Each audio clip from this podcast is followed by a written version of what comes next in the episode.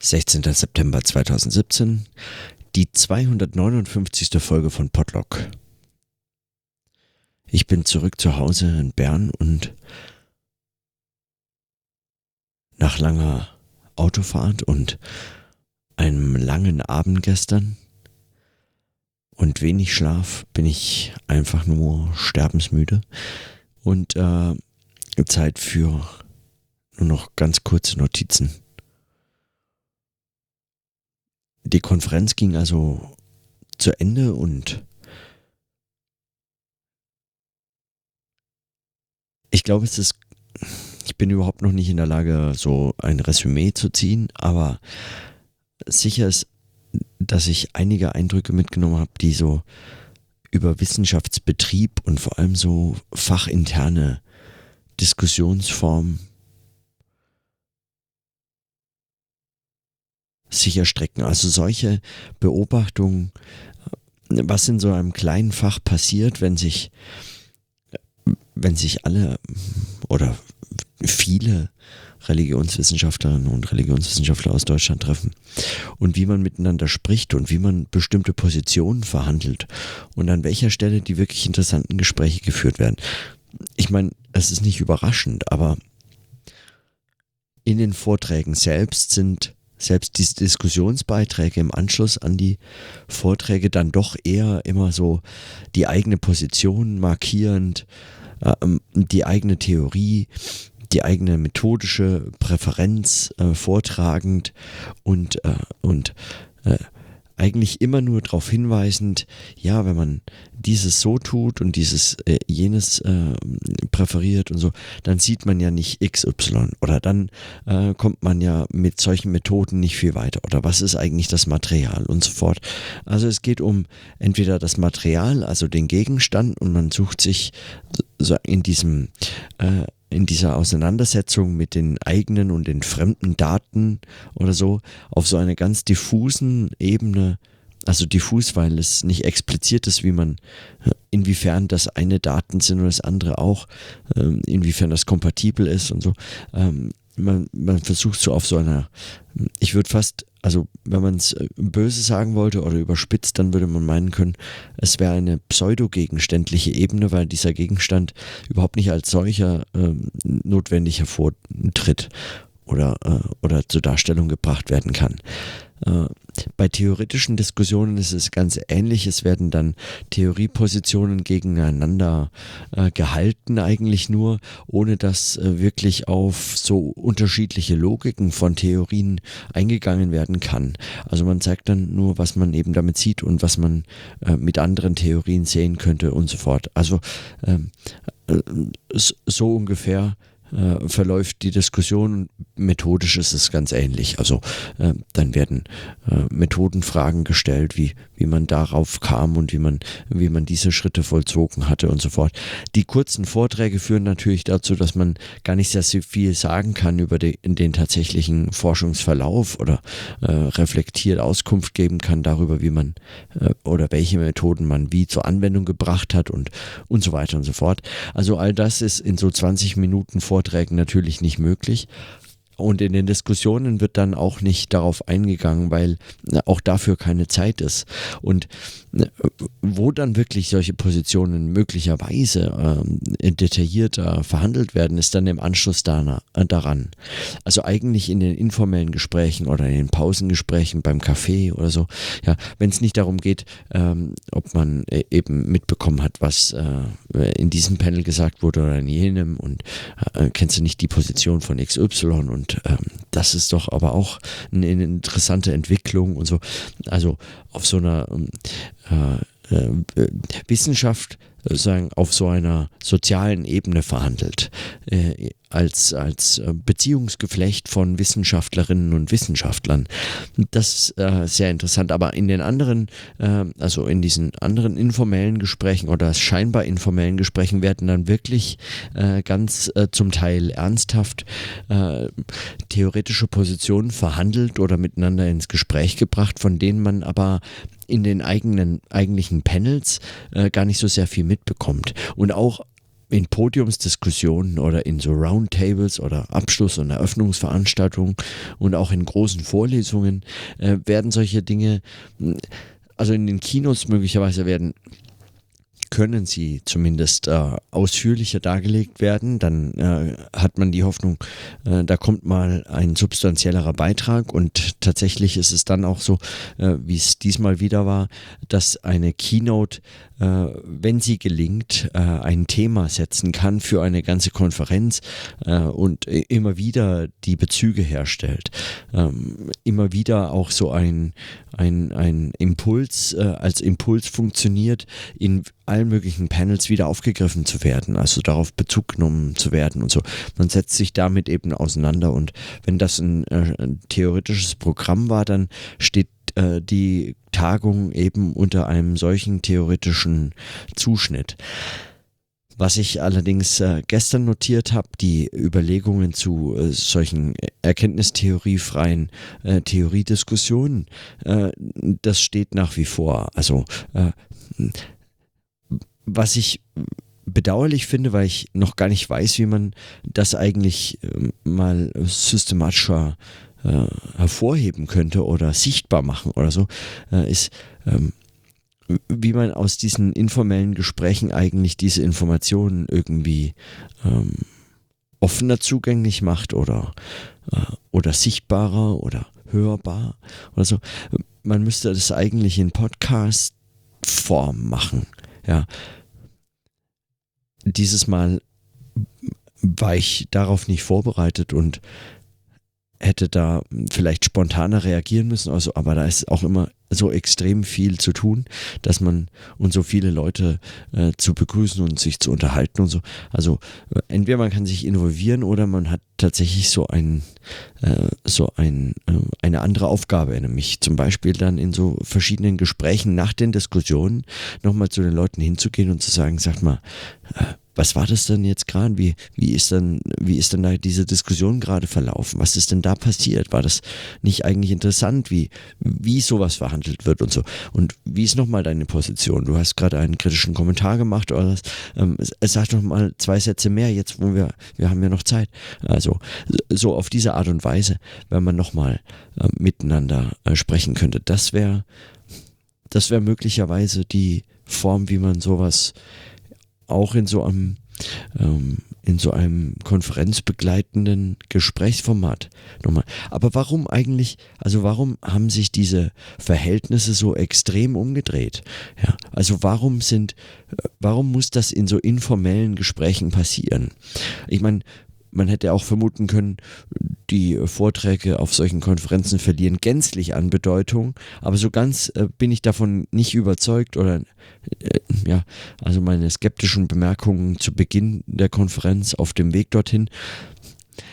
Ähm, ich bin überzeugt, dass äh, die nicht mehr diese Bedeutung haben, aber zugleich äh, ist es schon so, dass man, ähm, dass man den Eindruck gewinnen kann, äh, es braucht beides eben.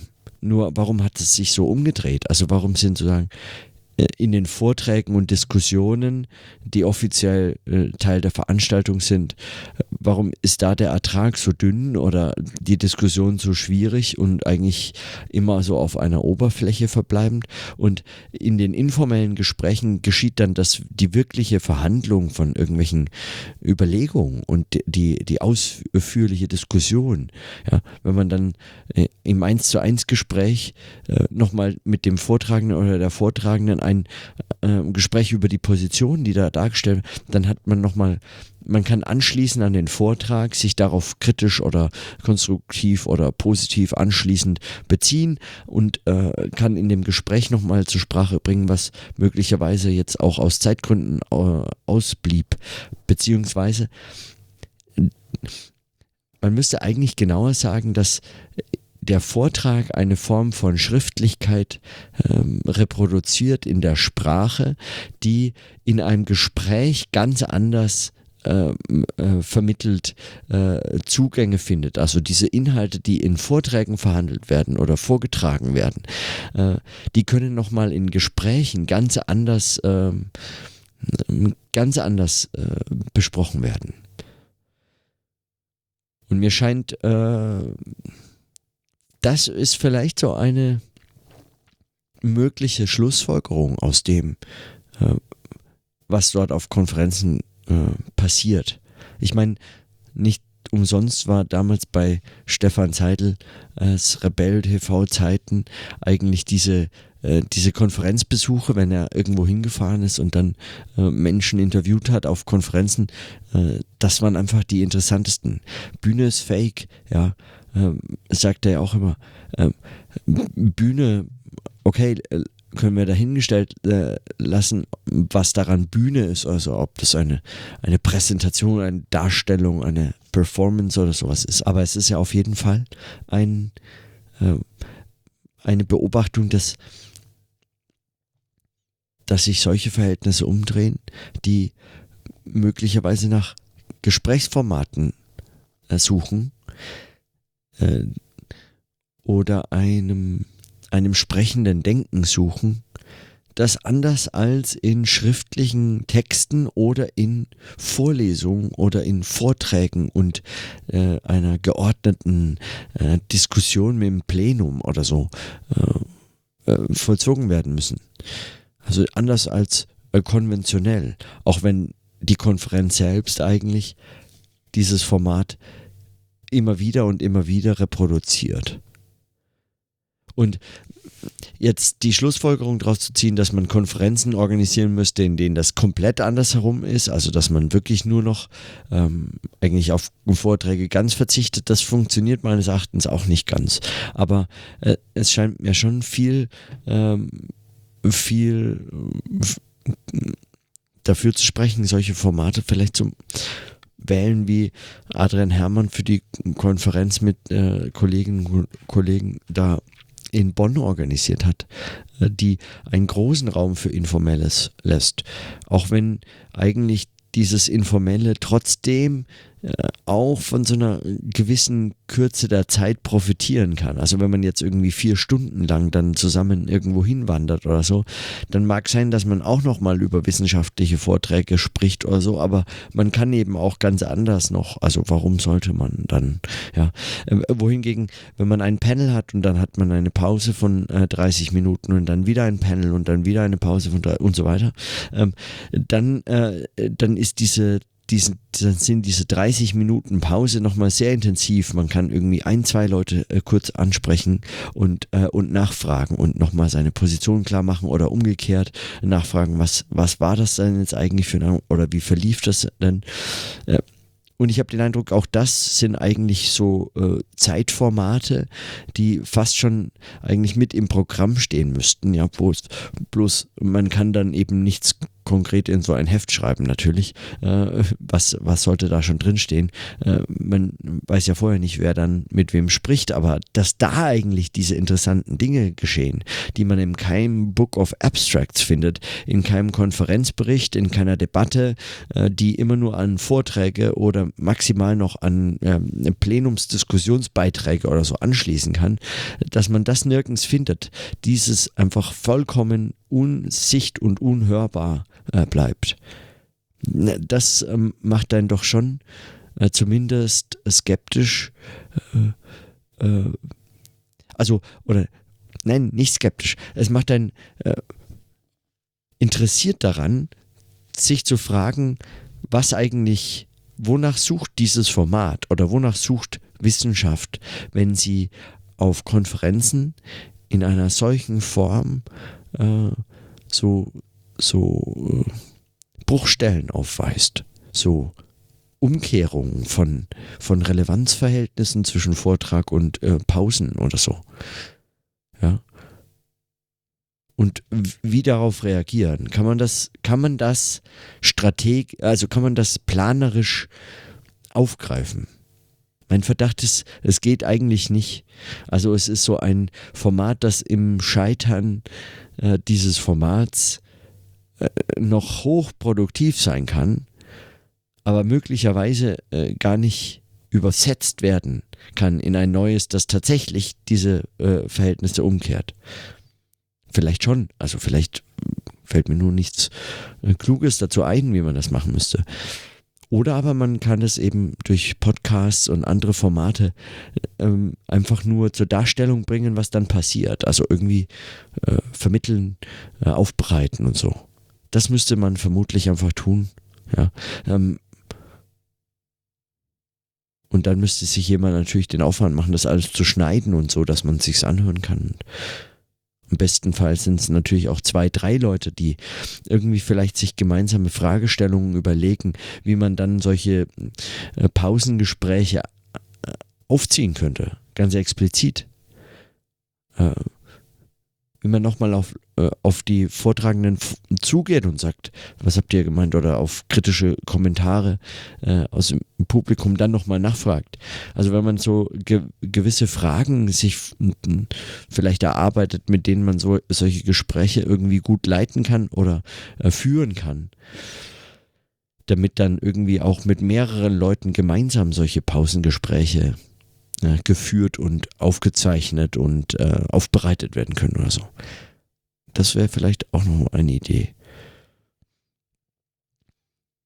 Die Podcast-Idee, dass man äh, nochmal sich genauer anschaut, was zur Praxis in den Geisteswissenschaften äh, gehört, ist davon natürlich auch mit betroffen. Also das wäre schon auch eine, äh, wie so eine Art Subgenre oder ein, ein, eine, eine eigene Einheit innerhalb eines solchen Projekts, möglicherweise äh, dann Konferenzbeobachtung, ja.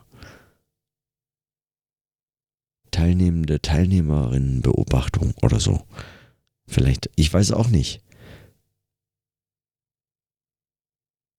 Aber das ist so, zumindest so ein, so eine, ist nicht mal eine Meta-Beobachtung, weil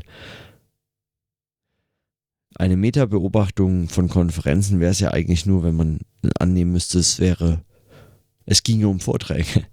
Also es, man, dabei ist möglicherweise diese Form der Konferenz eine,